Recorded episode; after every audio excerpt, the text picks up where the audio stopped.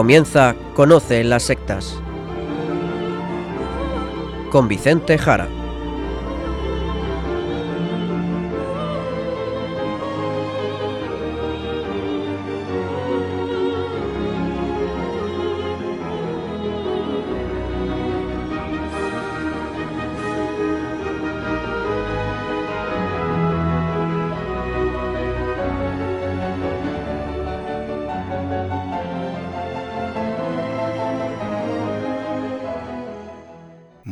Buenas tardes, queridos amigos de Radio María. Empieza en estos momentos Conoce las sectas, el programa de sectarismo de Radio María España, dirigido y realizado por la RIES, la Red Iberoamericana de Estudio de las Sectas. Quien les habla, y como encargado por la propia RIES para su dirección, Vicente Jara. Y también con todos ustedes junto a mí, Izaskun Tapia Maiza. Izaskun, ¿cómo estamos? Muy buenas tardes a todos. Pues estoy muy bien, gracias a Dios. Muy bien. Nos vamos ya directamente al sumario del programa de hoy.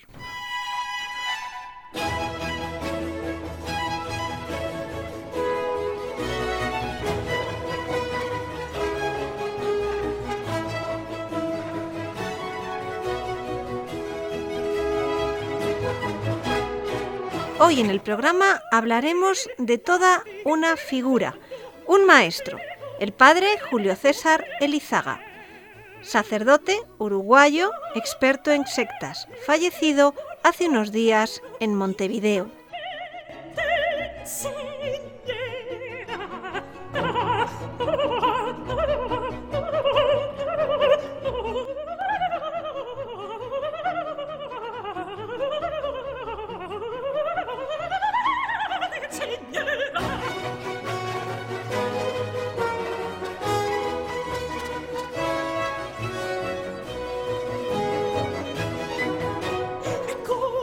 Saludamos ya al padre Luis Santamaría, sacerdote de la diócesis de Zamora, donde es párroco de varios pueblos y delegado diocesano de medios de comunicación social.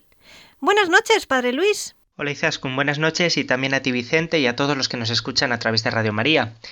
Y hoy sabemos con seguridad que tendremos muchos más oyentes que en otros programas, sobre todo desde Uruguay. Así es, un saludo especial para todos los que nos están siguiendo hoy de manera especial desde esa nación hermana que es Uruguay. Y la razón por la que en este programa llevarás tú el peso es que de los que hacemos Conoce las sectas, pues eres el único que conociste personalmente al padre Julio César Elizaga. Sí, Vicente, y lo recuerdo con mucho cariño y agradecimiento. Así que partimos de mi experiencia personal que fue muy breve pero inolvidable. Fue hace dos años, en septiembre de 2015, concretamente el 17 de septiembre. Yo había viajado para participar en un congreso de formación católica en Buenos Aires y aproveché la ocasión para visitar a nuestros compañeros de las Ries en Uruguay eh, ya que estaba al lado, y solamente había que atravesar el río de la Plata para llegar hasta Montevideo, por cierto, en un barco que lleva el nombre de Francisco, por el Papa. Pasé cuatro días muy buenos con Álvaro Farías y Miguel Pastorino y pude participar también en un curso que estaban dando, que habían organizado ellos, sobre la nueva era. Y una de las cosas que me ofrecieron fue además la visita al padre Julio Elizaga, que había sido su maestro e iniciador en este tema de las sectas. Así que no tuve dudas, conocer al padre Julio y conversar con él sería una oportunidad. Bueno, ¿y cómo se desarrolló el encuentro? Fue algo inolvidable, como acabo de decir. Me llevó Miguel Pastorino hasta la parroquia de Belén, en el barrio de Malvin Norte, en Montevideo. Junto a la gran iglesia está la casa parroquial en la que vivía, todavía como párroco en activo, el padre Julio Elizaga. En aquel momento tenía 86 años. Unos días después de mi visita tuvo lugar su despedida como párroco, su homenaje, después de haber servido allí desde el término del Concilio Vaticano II. El encuentro fue muy, muy cordial. Llegamos a media mañana, estuvimos allí varias horas hablando. Su casa estaba llena de libros, había libros y papeles por todos lados, pero lo impresionante era la lucidez y la memoria que tenía el padre Julio contándome anécdotas y reflexiones de toda su vida, sobre todo las relativas al mundo de las sectas, aunque hablamos de muchas cosas más como de su ministerio de exorcista, su experiencia del Concilio Vaticano II, que él vivió en Roma en primera persona y muchas otras cosas más. El padre Julio Elizaga no era miembro de la Ries, ¿verdad? Sin embargo, en las noticias publicadas con ocasión de su muerte, hemos podido verlo presentado como mentor de la Red Iberoamericana de Estudio de las Sectas. ¿Cómo es eso? Cuando fundamos la RIES en diciembre de 2005, el padre Julio no se, integró, no se integró en ella, pero sí lo hicieron desde el principio dos de sus discípulos, Miguel Pastorino y Álvaro Farías. Ellos lo han mantenido informado siempre de lo que íbamos haciendo él leía muchas de las cosas que escribíamos y alentaba nuestros trabajos, aunque no participara directamente, ya que por su edad y sus ocupaciones, además de por sus problemas de vista, había ido dejando ese tema en un segundo plano. Durante nuestra conversación manifestó mucho interés por los proyectos de la Ries y por los logros que hemos ido consiguiendo a nivel eclesial y social.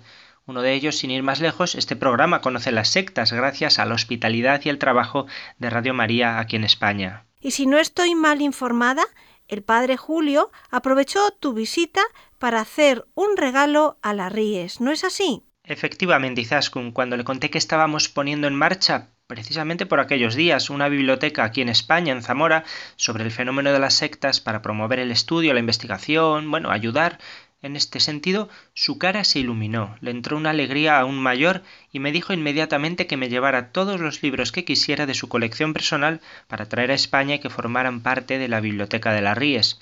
Y eso hice, seleccionar con Miguel Pastorino los libros más significativos o, o difíciles de encontrar aquí, recopilados durante décadas de trabajo, y claro, no muchos porque porque bueno, pues eh, había que traerlos en avión, ¿no? Pero aquí están ahora en la Biblioteca Centro de Documentación José María Bamonde en Zamora. Por cierto, contamos así con libros donados por los dos grandes expertos de la Iglesia Católica en Argentina y Uruguay, el psicólogo José María Bamonde, muerto en 2006 y que dirigió este programa Conoce las sectas en su época interior, y el padre Julio Elizaga que nos acaba de dejar. Un legado importante que trae consigo una responsabilidad indudable. Desde luego que sí, porque de una forma u otra, en la Ries somos sucesores, herederos de un trabajo que obviamente no empezó con nosotros, sino que venía de tiempo atrás ya en la Iglesia y en su solicitud pastoral. Sí, y esa es la impresión más importante que me llevé yo tras la conversación con el padre Julio. La mayor alegría que le di es que, más allá de sus discípulos Miguel y Álvaro, el empeño por conocer las sectas, eh, investigarlas a fondo, ayudar a las víctimas por parte de la Iglesia, continuaba en el espacio y en el tiempo, en una red de personas dedicadas a ello en diversos países, trabajando juntos para servir mejor a la Iglesia y a la sociedad. Creo que él quedó muy tranquilo y satisfecho en cuanto a esta tarea. Bueno, después de compartir esta experiencia personal como punto de partida, Padre Luis, vamos a dar un paso más allá y adentrarnos en la trayectoria vital y pastoral del padre Julio. Cuéntanos. Vamos al inicio. Julio César Elizaga nació en Montevideo el 15 de mayo de 1929. Entró en el seminario interdiocesano en 1950 a los 20 años de edad y fue ordenado sacerdote el 22 de abril de 1958. Fue vicario parroquial en la parroquia de la Sagrada Familia de La Teja y después en la parroquia Estela Maris de Carrasco. En 1963 viajó a Roma durante el Concilio Vaticano II, conoció al Papa Juan XXIII y asistió a la elección de Pablo VI. También visitó en ese mismo año al Padre Pío en San Giovanni Rotondo. A su regreso fue nombrado párroco de la parroquia Cristo Salvador de Belén en Malvin Norte, donde permaneció durante toda su vida, como he dicho antes. En cuanto a la pastoral especializada, el padre Julio destacó en cuatro asuntos muy concretos, ¿verdad?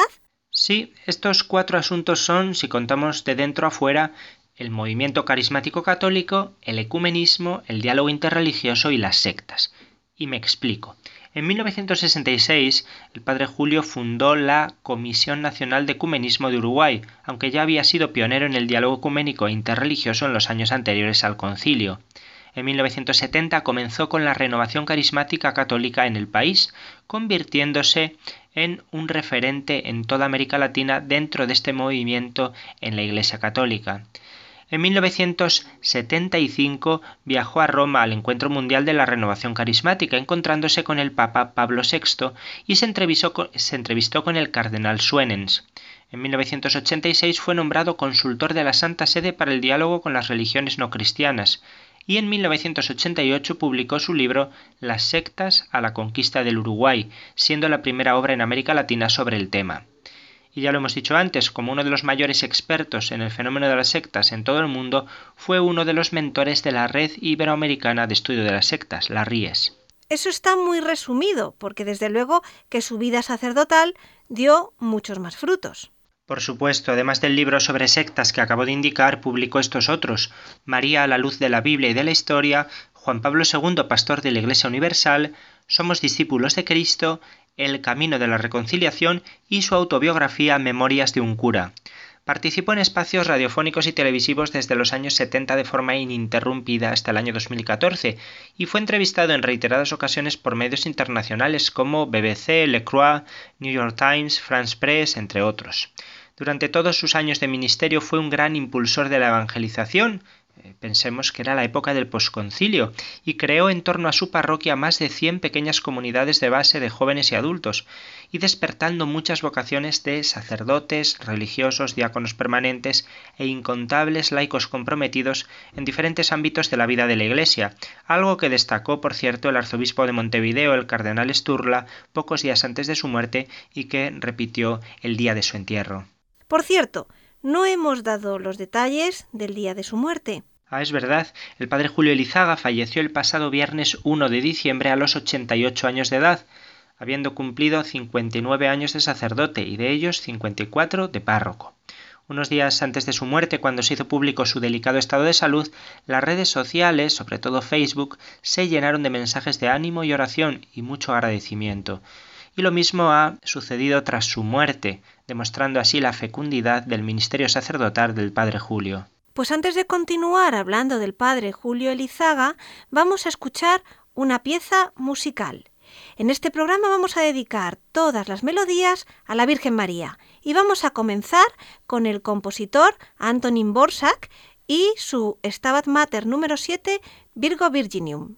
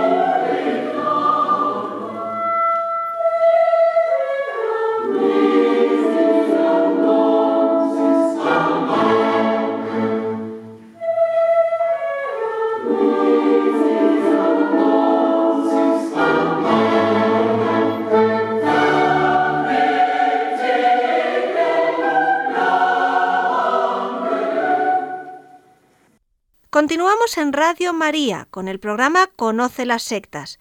Hoy dedicamos nuestro espacio al padre Julio Elizaga, sacerdote uruguayo experto en sectas y que falleció el pasado 1 de diciembre. Lo estamos haciendo con el padre Luis Santamaría. Tras haber presentado su figura, es bueno que profundicemos más en lo que supuso para el estudio del fenómeno del sectarismo. Y para ello, qué mejor que hablar con uno de los que más conoció esta faceta de su vida, Miguel Pastorino, secretario de la Ries para América, que lo he citado varias veces antes. Aunque nos separan casi 10.000 kilómetros, hoy lo tenemos más cerca que nunca, gracias a las nuevas tecnologías y sobre todo gracias al cariño al Padre Julio que nos une. Conectamos pues con Montevideo. Buenas noches, Miguel. Muy buenas, Isaskun, Luis, bueno, y también un abrazo para Vicente, una alegría estar compartiendo con ustedes en Conoce las Sectas una vez más. Así que la verdad que es una alegría aquí, desde el Uruguay, compartir este espacio con ustedes. Ya les hemos contado a nuestros oyentes los datos principales de la vida del padre Julio Elizaga. Ahora nos gustaría saber con más detalle ¿Por qué dio ese salto del campo del ecumenismo que busca la unidad de los cristianos y del diálogo interreligioso que busca unas buenas relaciones con las otras tradiciones religiosas a este mundo tan complejo de las sectas? Bueno, Luis, con respecto al tema del ecumenismo, el diálogo interreligioso y las sectas, no es que el padre Lizaga haya dado un salto de un tema al otro. Eh, yo creo, conociendo su biografía y sus anécdotas, que en realidad fue siempre un tema que se dio en conjunto.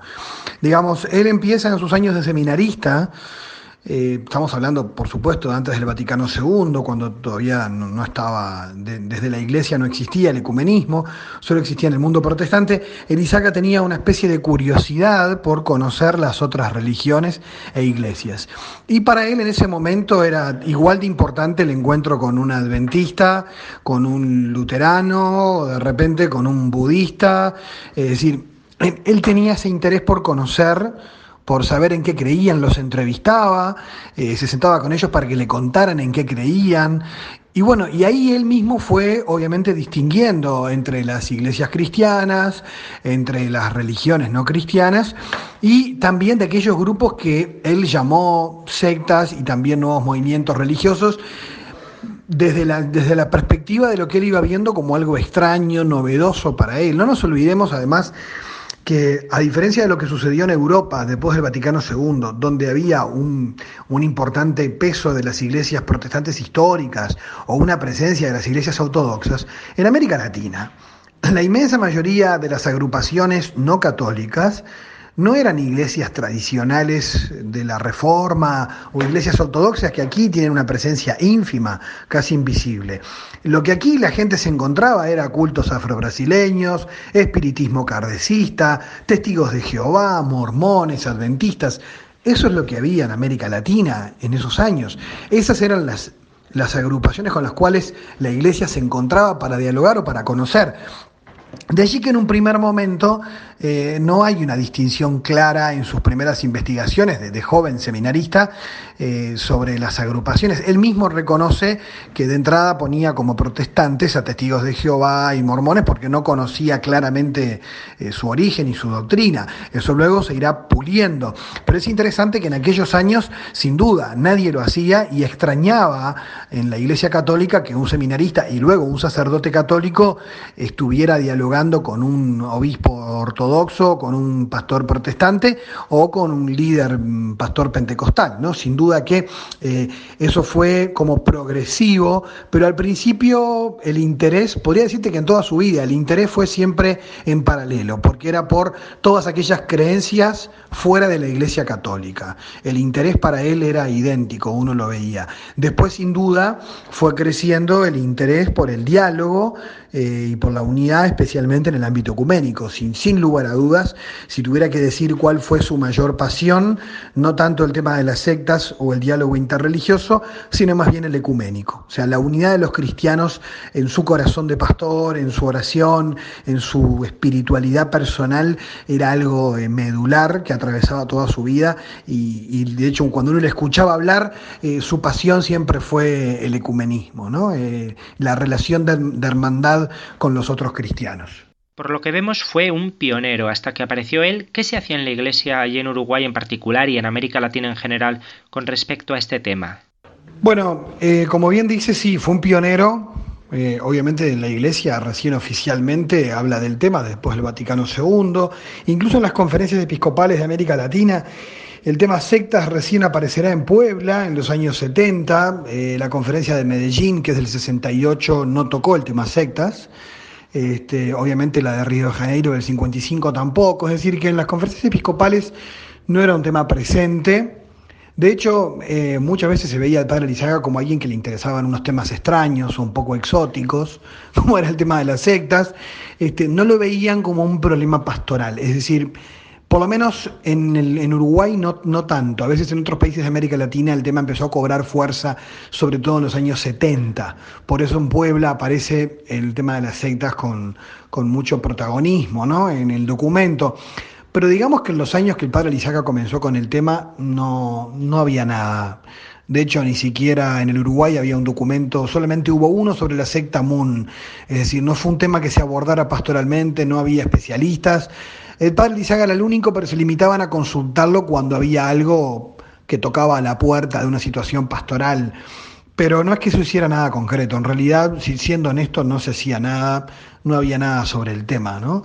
Este, Recién años más adelante aparecerá la iniciativa en Argentina, pero muchos años más tarde, de la Fundación SPES, creada por el cardenal Cuarrachino y de quien nosotros además hemos aprendido tanto del, licenciado Bamonde, que bueno, es uno de los fundadores de la RIES, este, que también quería mucho al padre Lizaga. Eh, pero bueno, José María ya era mucho más joven, ¿no? y estos ya son años posteriores, décadas después. Es decir, que en realidad el padre Lizaga fue el único en los comienzos, recién en Chile aparece después el padre Francisco San Pedro Nieto también, este, y después algunos otros también ya por Colombia, pero o Buenaventura Kloppenburg, eh, también en Brasil con el tema del espiritismo, pero sin lugar a dudas eh, el padre Lizaga eh, fue de los primeros, ya te digo, por, por esa sencilla razón, de que el tema no se abordaba y fue un interés muy particular de su parte, ¿no?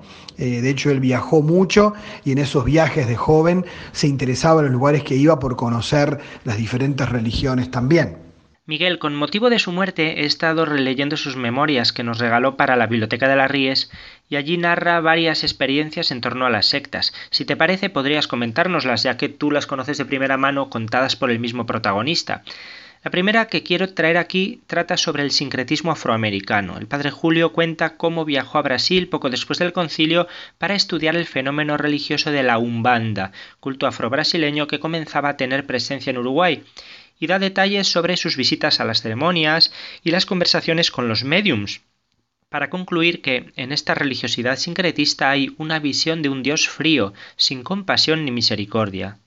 Una de las cosas que con más cariño recuerdo de él, que él siempre me decía, Miguel, tú eres muy teórico, ¿no? Te pasas entre los libros, hay que ir y ver, ¿no? Lo que otros creen, lo que otros practican. Y si bien yo lo acompañé en muchas investigaciones, él me lo decía también a modo de, de, contar su propio testimonio, ¿no? Porque él, sin lugar a dudas, que antes de leer, eh, él iba directamente a conocer, ¿no? Es decir, él, por ejemplo, como bien dices, él en sus viajes a Brasil, subía a los morros en, Río y en Bahía y quería entrar, de hecho, en los terreiros y conocer la práctica, y de hecho no iba vestido como sacerdote, pensemos en, aquellos años, ¿no? en los años 60, y, entonces él eh, obviamente que en esas experiencias preguntaba mucho y se interesaba y tomaba notas es decir, él quería hacer como lo que diríamos hoy una investigación de campo, ¿no? Eh, de hecho, a modo muy básico, muy sencillo, él con, tomando notas y preguntando y luego juntando esas crónicas. Siempre le gustó mucho la historia, siempre fue muy curioso de la historia de la iglesia, de las religiones. Bueno, y todo esto lo llevó, sí, sin duda, a a conocer de primera mano ¿no? las fuentes. ¿no? Por ejemplo, en sus viajes, eh, permanentemente, si sabía de una religión que estaba en Uruguay, trataba de buscar bueno, eh, esa misma religión en ese otro país.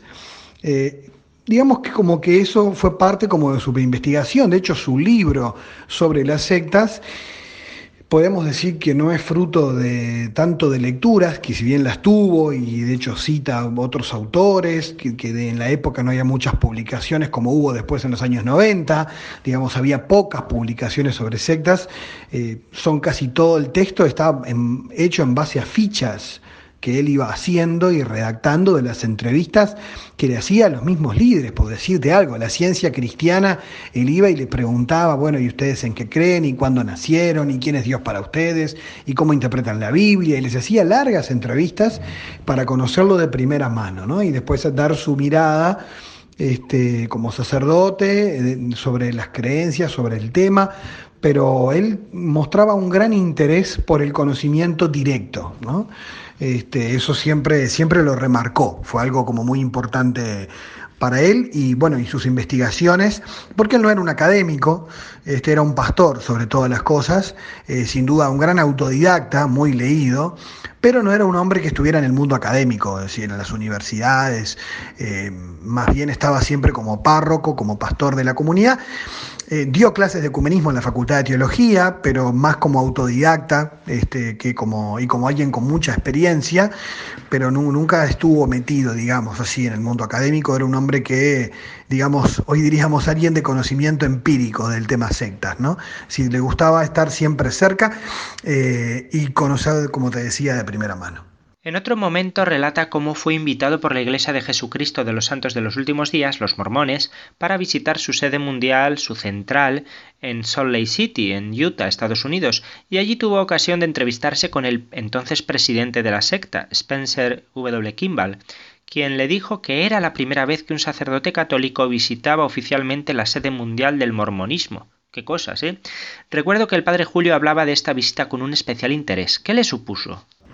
Eh, con respecto a su visita a Salt Lake City, sí, sin duda, eh, él siempre muy impactado con los Estados Unidos, la gran cantidad de iglesias, visitó muchas iglesias en Estados Unidos, eh, en Canadá también, bueno, y cuando estuvo en Europa ni hablar, pero en Estados Unidos él siempre tenía esa fascinación con la diversidad de iglesias cristianas y sin lugar a dudas los mormones lo impactaron, sobre todo él siempre habla muy bien de ellos, lo impactaron por el trato cordial que le dieron a él, eh, por el impacto que recibieron por recibir un sacerdote católico, y él siempre, siempre estaba diciendo eso, el buen trato que tenían con los mormones. Pero aprovecho para contarte una anécdota, no de Salt Lake City, sino de Uruguay. Él, como párroco, un día vio a dos mormones que estaban pasando por la vereda de enfrente de su parroquia, visitando a la gente, y él los llamó que vinieran, eh, les hizo seña para que vengan hasta donde estaba él y los hizo pasar a su despacho parroquial. Y allí les contó él de su visita a Salt Lake City, de los líderes mormones, y los tipos quedaron impactados de todo lo que un sacerdote católico sabía de la iglesia de Jesucristo de los santos de los últimos días, ¿no? Pero bueno, y después que les contó todo eso, les dijo, pero quiero explicarles que esta es mi jurisdicción pastoral, ustedes no pueden hacer proselitismo aquí, así que los invito a que vayan a otra parte, pero aquí esta es mi parroquia, yo los evangelizo, yo anuncio el evangelio, y de paso los invitó a que se quedaran a la misa, ¿no? Y los tipos se quedaron. Este, es una cosa de esas que, bueno, que solo él hacía esas cosas en esos tiempos, ¿no? Este, pero siempre mantuvo, más allá de sus críticas a muchos grupos, él siempre mantuvo una relación de diálogo, de encuentro, de conocimiento, de vencer prejuicios, no tenía ningún temor a expresar lo que creía, eh, pero a su vez siempre con esa actitud de acercamiento, ¿no? de, hablar con los otros, ¿no? De manejarse solamente desde los libros o desde el prejuicio. Eso me pareció siempre algo muy valioso en él, ¿no? el buscar acercarse al otro Em, sin duda que tenía una gran vocación ecuménica e interreligiosa, ¿no? de, diálogo, pero siempre con, la claridad ¿no? de, la doctrina católica, de la doctrina que no es compatible con la fe, siempre mantenía esa, esa distinción clara, ¿no?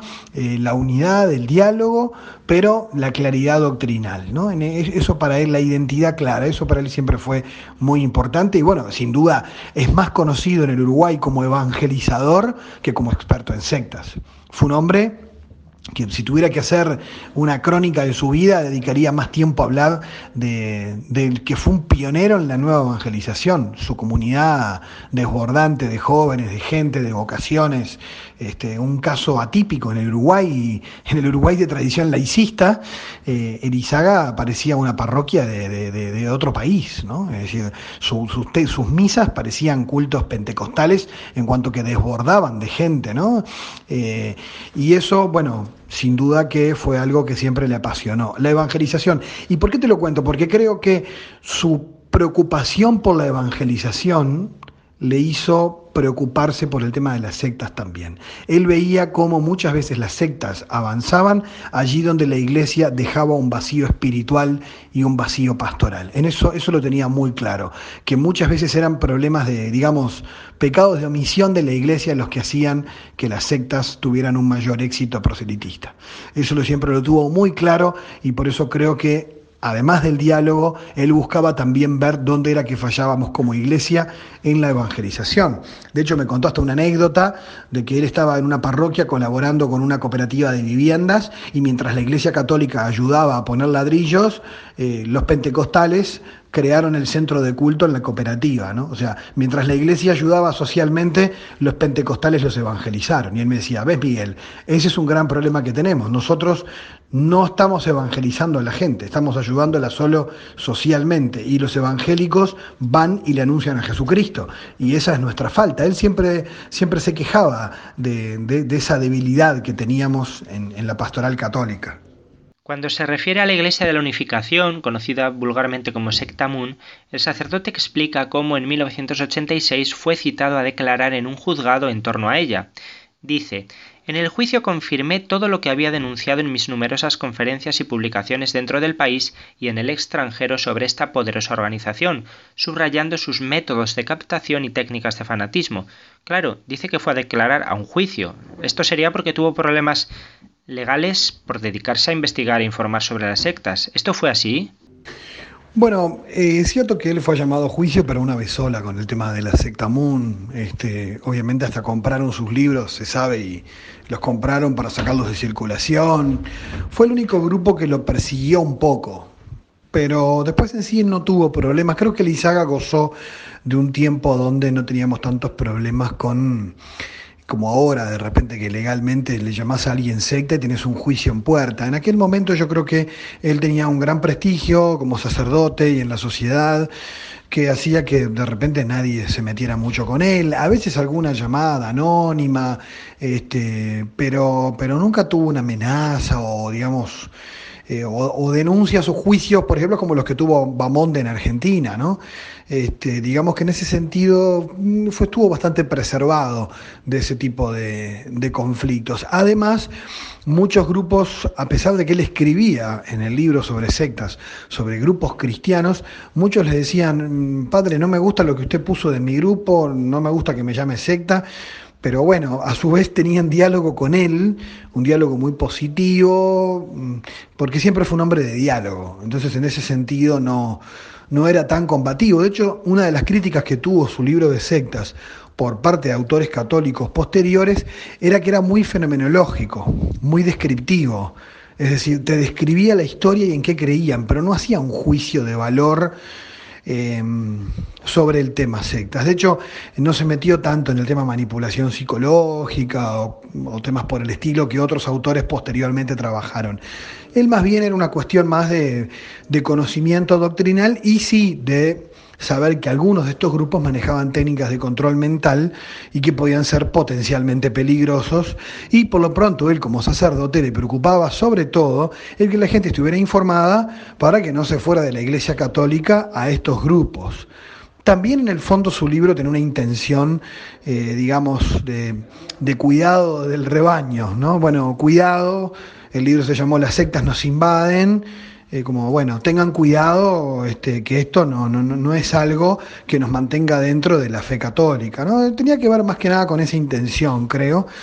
Em, y por eso de repente no, no es que él se metió tanto con algunos grupos particulares y sí participó en algunos debates televisivos en los cuales le fue muy bien, fue un hombre muy mediático, para tiempos donde no había alguien de la iglesia en la televisión que saliera frecuentemente, siempre fue el sacerdote que salía para todos los temas sobre todo los temas que los vinculaban mucho a él, como el tema de exorcismo, sectas, fenómenos paranormales, tema extraterrestre, siempre que había algún contactado iba a debatir con él, y la verdad que él siempre salía victorioso ¿no? de esos debates y de un modo muy cordial, muy atento, nunca, digamos, era una pelea calorada como se ven hoy en algunos programas, todo en un, en un buen clima, digamos, pero con muy buenos argumentos, muy, muy hábil él para eso, eh, y siempre con esa intención, ¿no? De aclarar, de poner luz, eh, iba un poco en, en esa línea, digamos. Además de todo lo que hizo en el campo teórico en cuanto a la formación, la concienciación, el padre Julio también se preocupó por las víctimas del fenómeno sectario. ¿Cómo actuó ante las familias y personas que le pedían ayuda en este campo?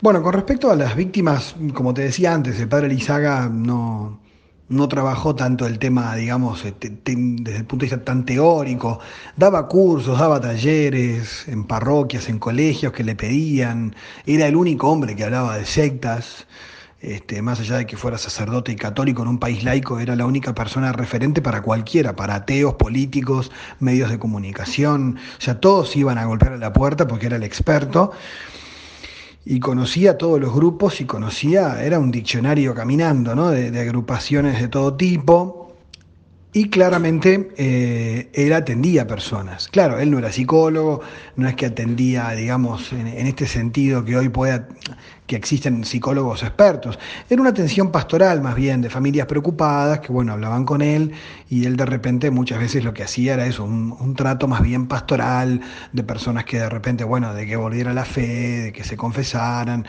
Este, tenía más bien ese, ese trato bien de pastor, de párroco. Este, con las personas y también muchas veces de advertir e informar y dar información a la familia para que vieran cómo manejarse. ¿no? Eh, de hecho, él siempre estaba muy disponible para, para, visitar las familias, para tratar a estas personas y además porque todo esto, además, él, le traía información. Muchas veces los casos que venían eran las veces que él se enteraba que existía un grupo tal o cual, ¿no? Este, es decir, que eh, él también tenía mucho interés porque era una fuente de, de investigación, que la gente lo consultara y a su vez siempre con un gran corazón de pastor preocupado por, bueno, por el bien espiritual de las personas. ¿no?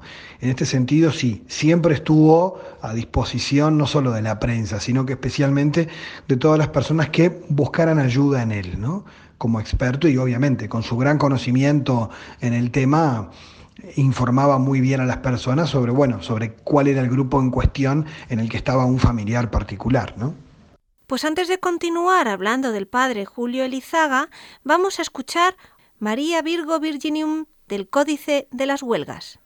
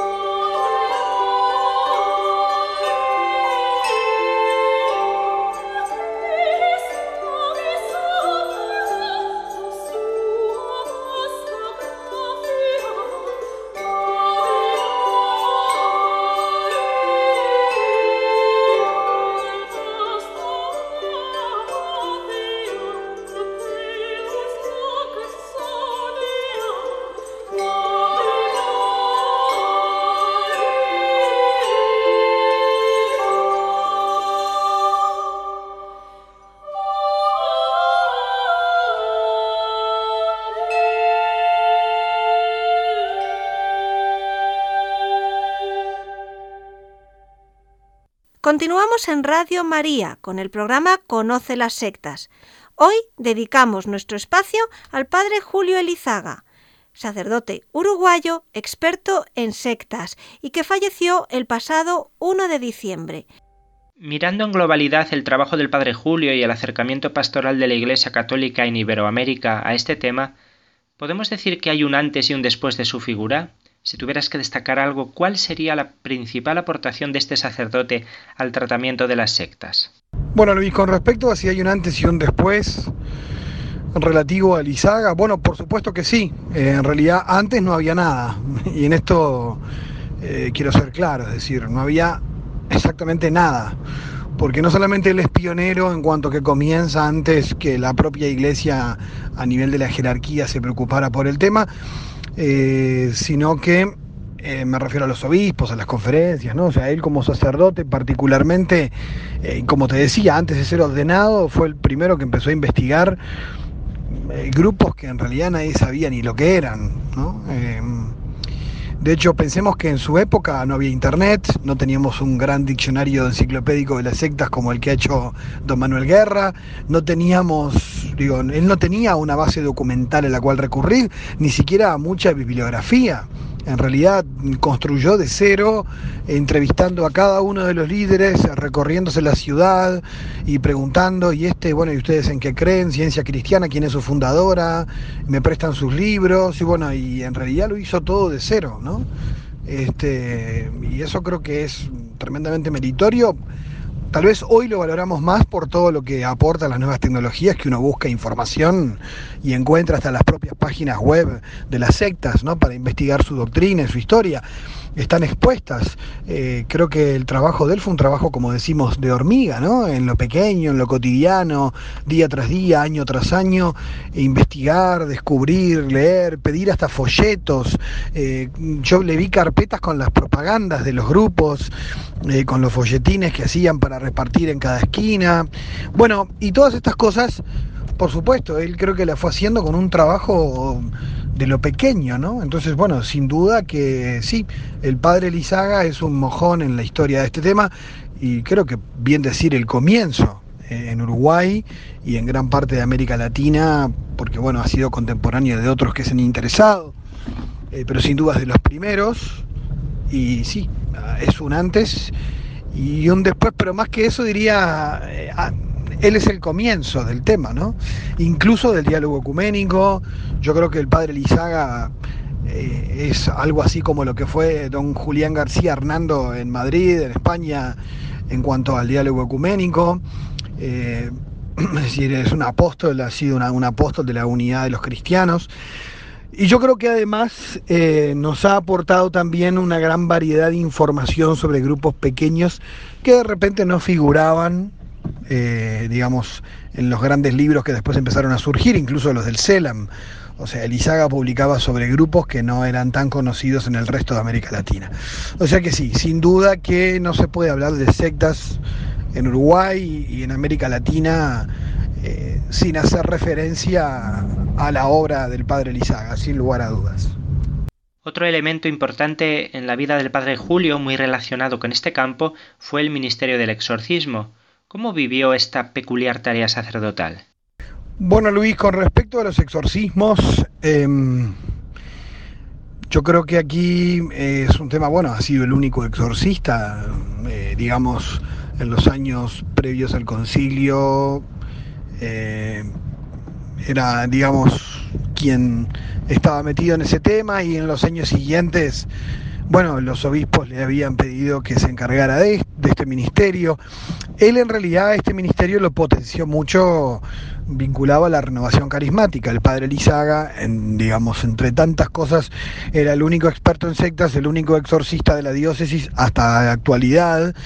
Y obviamente el, el que trajo la renovación carismática al Uruguay, ¿no? Es decir, él tuvo una experiencia carismática pentecostal con pastores evangélicos pentecostales en encuentros ecuménicos y trae esta experiencia al Uruguay en, digo, en su persona, en su testimonio, fomentándola en su comunidad. Así que podríamos decir que eh, también ha sido el pionero de la renovación carismática en el Uruguay en años contemporáneos al nacimiento de la renovación a nivel mundial, digamos. Fíjate que en Estados Unidos la renovación surge en el año 66, 67, en Pittsburgh, y, en realidad el padre Lizaga comienza en el año 70, es decir, apenas a cuatro años de nacimiento de la renovación carismática católica. Eh, digamos que también fue un pionero en ese sentido, con un gran recorrido por América Latina también en, ese ámbito.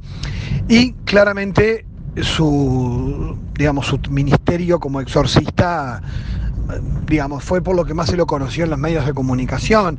Yo lo acompañé, fui secretario de él, trabajé en su parroquia eh, cuando tenía 19 años y bueno, y por eso también me marcó mucho, aprendí mucho al lado de él, eh, bueno, desde acceder a su biblioteca desde muy joven hasta mm, acompañarlo en, en algunos de estos rituales. Y claramente, sí, era un hombre mm, con una gran entrega, además con un gran sentido crítico. Él siempre realizaba sus exorcismos con un psiquiatra, es decir, para, bueno, para hacer un control médico previo, incluso durante la sesión, eh, para evitar cualquier, bueno, cualquier problema de tipo de salud, ¿no? Es decir, yo creo que mucho antes de que se empezara a recomendar eh, a nivel más magisterial, como en el último ritual de exorcistas, que es del año 99. Es decir, mucho antes yo conocí a Lizaga ya practicando eh, eh, el exorcismo de la mano de la medicina, ¿no? Justamente en una visión más interdisciplinaria, de prudencia, pero también de un gran servicio apostólico en cuanto que él atendía casos de todo el país. Es decir, todo el país venía a la parroquia, y sacerdotes de cualquier diócesis y obispos le derivaban casos porque era el único sacerdote dedicado a esto. O sea que en realidad anécdotas hay cientos. Em, obviamente esto le dio mucha fama en los medios y él trataba de, no hablar del tema, ¿no? Más bien siempre contaba alguna anécdota, pero se dedicaba más bien a explicar, bueno, eh, a que no se le diera tanta relevancia a un sacramental, ¿no? Eh, a que lo más importante eran los sacramentos y bueno, y que obviamente eh, la persona que estaba siendo afectada por este tipo de fenómenos eh, tenía derecho también a la reserva, a la intimidad y andó, a hacer de esto un, un espectáculo público. ¿no? En ese sentido siempre tuvo un gran sentido pastoral y un gran discernimiento. Eh, porque hasta pastores evangélicos, por su amistad ecuménica, también lo consultaban por fenómenos de este tipo, es decir, y hasta médicos, incluso he conocido casos de psiquiatras que ante casos de pacientes que, bueno, que manifestaban fenómenos de tipo paranormal, eh, que no se entendían mucho, bueno, muchas veces sin decirlo a sus colegas, yo los vi consultar al padre Lizaga, ¿no? Es decir, sido también un gran referente. Eh, pero como te digo, nunca fue muy teórico, no era un hombre que estuviera leyendo muchos libros de demonología, más bien tenía un gran sentido pastoral y un gran discernimiento espiritual en estos casos, ¿no? Yo creo que en esto también este, ha dejado una gran experiencia ¿no? a, la iglesia de, de su propio ministerio. Seguro que se nos han quedado muchas cosas en el tintero, muchas cosas por decir. No sé si quieres añadir algo más sobre el padre Julio Elizaga, tú que lo has conocido y querido tanto. Bueno, lo que me gustaría agregar, sí, yo creo que él ha sido conocido en el país y en América Latina, lo han entrevistado de la BBC, de New York Times, de medios norteamericanos durante algunos años. Fue siempre una figura que llamó la atención eh, por su ministerio también como en temas que son llamativos, ¿no? El experto en sectas, el hombre que habla del satanismo, de las macumbas, el hombre que habla de los contactistas y los extraterrestres, los fenómenos paranormales, bueno, ni que hablar el exorcista, ¿no? Bueno, todo eso le trajo, le atrajo la atención de los medios permanentemente, ¿no? Eh, pero yo creo que lo más importante y lo más destacado del padre Lizaga ha sido su, su ser pastor, ¿no? Eh, tal vez ha sido la comunidad en, Montevideo y creo y estoy seguro sí en el Uruguay, eh, la parroquia que más fieles ha congregado, que más vocaciones sacerdotales a la vida religiosa y de ministerios laicales este, ha tenido como fruto de su ministerio. Eh, bueno, sin lugar a dudas, la única parroquia que tenía más de 100 comunidades, de pequeñas comunidades, este, reunidas en torno a, la, parroquia, eh, con un gran empuje misionero, eh, sin duda también un lugar de peregrinación de todo el país. este, también muchas veces atribuyéndole a él fama de, sanador y cosas por el estilo, que él siempre les negaba, eh, porque obviamente si hay un milagro es obra de Dios, pero bueno, un sacerdote muy buscado y a su vez con una gran entrega por su, comunidad, ¿no? Un hombre que estaba siempre confesando eh, antes de la misa, después de la misa, entre semana, eh, visitando los grupos de jóvenes, era un párroco full time, ¿no? Es decir, era un hombre que no le gustaban mucho las reuniones, no le gustaba la, burocracia pastoral. Em, fue criticado durante un tiempo porque él no participaba de muchos organismos diocesanos, salvo del ecumenismo, pero en realidad él no, como que no le interesaba mucho eh, todo ese tipo de actividades de tipo burocráticas eh, y dedicaba el 100% de su tiempo a, la comunidad, ¿no? a, a trabajar, a orar con la comunidad, a generar espacios de oración, de retiros, de prédicas, de charlas, de, escribir pequeños fascículos para la comunidad sobre temas muy pastorales. Fue un gran pastor, así lo recordamos todos al padre Lizaga, un gran padre, un gran amigo, sobre todo un pastor que nos cuidó, que a quienes surgimos de su comunidad también eh, siempre estaba pendiente de si estábamos, si nos habíamos confesado, si, ¿no? si estábamos bien espiritualmente, si bueno, y cómo estaban las cosas. Y creo que su gran pasión, sin lugar a dudas, fue siempre la evangelización. O sea, era un hombre que estaba todo el tiempo con citas de San Pablo en sus labios, siempre diciendo, ¿no? Este, ay de mí si no evangelizo, y Cristo me envió para evangelizar, y bueno, y estaba siempre con, eh, invitando a sus fieles a que eh, delante de Dios se comprometieran a traer por lo menos a una persona nueva para la próxima misa. Era una cosa imponente. Siempre era como, bueno, eh, si hemos descubierto un tesoro hay que compartirlo con otros. Y un hombre muy apasionado, con una prédica muy llena de, ¿no? Como decimos, del fuego del espíritu. Eh, yo creo que, que, por lo que más es recordado y con mucho cariño, aquí la gente lo lloró mucho, como una figura, este, sí, excepcional, ¿no? Este, y sin embargo era un hombre sencillo, un hombre sencillo dedicado a la evangelización y a su ministerio pastoral. No era un intelectual, eh, no era una persona que se destacara de repente por, por dotes que hoy en día a veces se valoran mucho, eh, de, buscar prestigio o el éxito en, en, el ámbito mediático. Él siempre estaba disponible para enseñar, para predicar, pero su pasión era su ministerio. Y creo que así él querría ser recordado siempre y así lo es. Así que bueno, eso sería para mí lo más importante, ¿no? Este, un verdadero pastor. Muchas gracias, Miguel. Muchas gracias por tu participación en Conoce las Sectas y por acercarnos de una forma tan entrañable la figura de nuestro mentor, el padre Julio Elizaga. Espero que te podamos tener pronto de nuevo por aquí, a través de las ondas o en persona. Gracias, Miguel.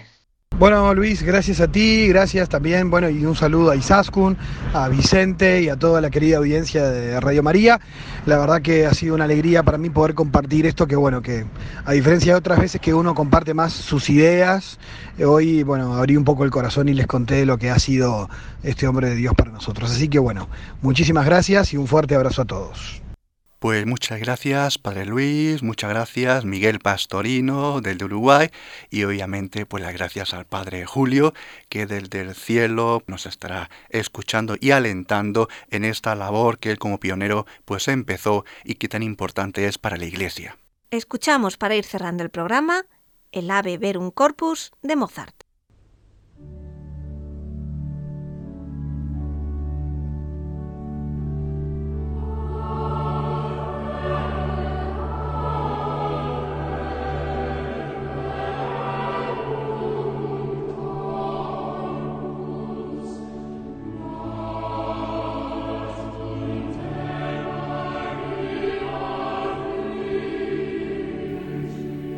Ya en el final, como siempre, les recuerdo nuestro correo electrónico y las tres páginas web. El correo electrónico es conoce las sectas La web de la RIES, la Red Iberoamericana de Estudio de las Sectas, es www.ries-medio-sectas.tk, donde podrán suscribirse al boletín semanal de manera gratuita. La dirección del blog de las Ries es www.info-medio-ries.blogspot.com. También pueden leernos dentro del portal de noticias religiosas de Infocatólica, cuya web es www.infocatólica.com. Si alguno de ustedes, queridos radioyentes, desea alguno de los programas de Conoce las Sectas, para ustedes mismos, para un familiar, un amigo, como un regalo, ante una necesidad por alguno de los temas aquí tratados o por la razón que sea, pueden llamar al teléfono 902 500 518. Lo repito, 902 500 518. Muchas gracias, buenas noches de parte de todo el equipo que está compuesto por Vicente Jara, Luis Santamaría y quien les habla, Izaskun Tapia Maiza. Y hasta dentro de dos semanas, si Dios quiere.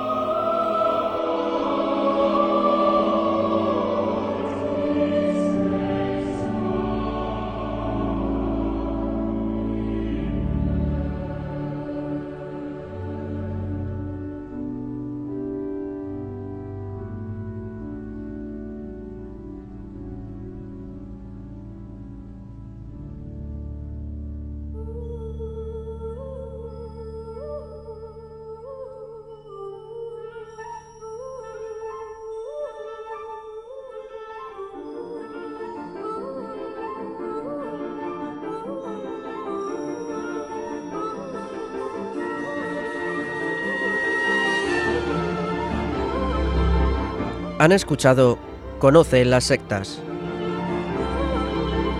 con Vicente Jara.